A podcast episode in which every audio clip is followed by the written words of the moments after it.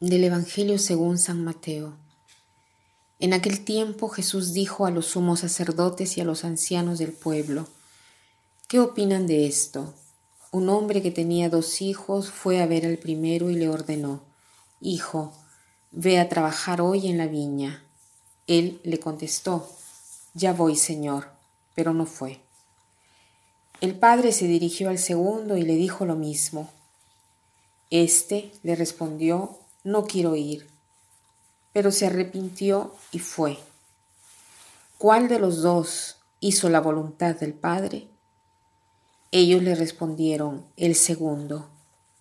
Entonces Jesús les dijo, yo les aseguro que los publicanos y las prostitutas se les han adelantado en el camino del reino de Dios, porque vino a ustedes Juan, predicó el camino de la justicia y no le creyeron en cambio, los publicanos y las prostitutas sí le creyeron.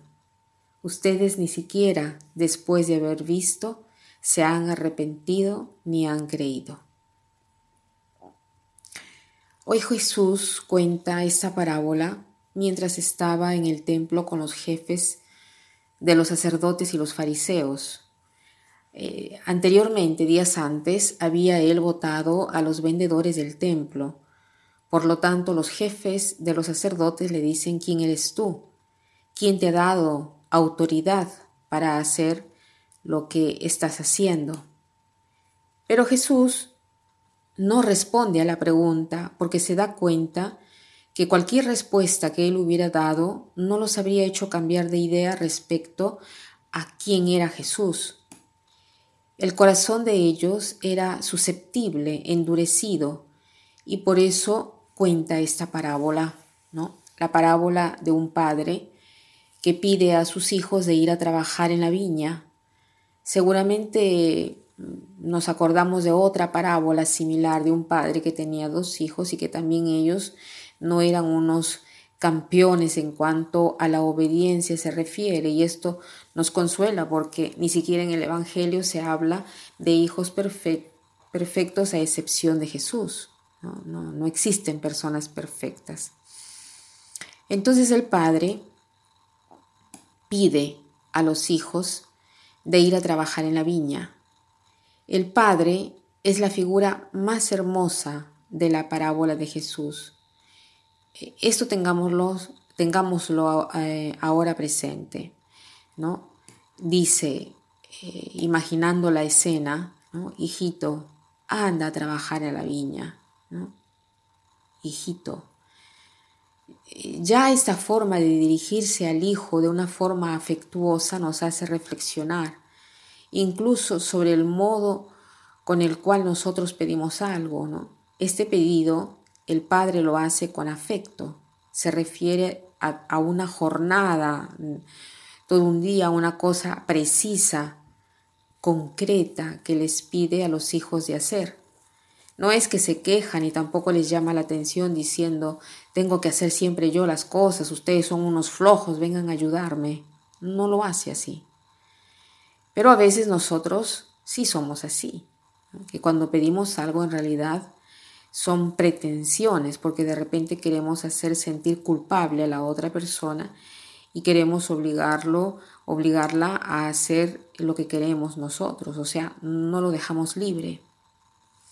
El pedido que hace el padre, en cambio, deja libre a los hijos, libres para decidir. Incluso el primero se permite de darle una respuesta diciendo, no, eh, eh, no quiero, olvídate. El segundo, en cambio, le dice sí, pero solo para contentarlo, porque después en realidad no va. Pero veamos qué cosa ha empujado al hijo a arrepentirse. Seguramente este hijo ha pensado nuevamente en lo que había sucedido, se ha dado el tiempo para reflexionar y valorar lo que su padre eh, le había pedido y lo que tenía que hacer durante el día. De alguna manera él se permite de cambiar de idea. En efecto, el verbo que Mateo utiliza para traducir eh, arrepentirse es un verbo compuesto por dos palabras, meta, que significa ir más allá, y melomai, que quiere decir cuidar de me importa algo. Entonces el hijo piensa en lo que su padre eh, le había pedido y se da el tiempo para hacer lo que le importaba al padre y lo que le importaba también a él. Entonces, desde que abraza la voluntad del padre, va a trabajar con todas sus fuerzas para cumplir con ese pedido porque así lo ha decidido. Cada vez que leo esta parábola y me encuentro con la figura del Hijo, sobre todo cuando dice que no, pido al Espíritu Santo de hacer que diga sí después. ¿Y cómo se puede hacer para decir sí después que hemos dicho que no? Seguramente reflexionando mucho en lo que se nos ha pedido, o sea, tener esa humildad, esa disposición del corazón para preguntarse y, valorar nuestra voluntad, nuestra flojera, nuestros proyectos. Y todo esto es posible si tenemos el deseo de escuchar las cosas que son importantes para el Padre en ese día, ¿no? y que se deje ver a través de los imprevistos o de los pedidos que nos pueden hacer alguien, pedidos que, que nos ponen en dificultad, pedidos que, que nos dan fastidio, ¿no? pero que importan más al Padre. Entonces pidamos al Espíritu Santo de darnos este corazón libre, capaz de cambiar de idea, capaz de acoger la voluntad del Padre, ¿no?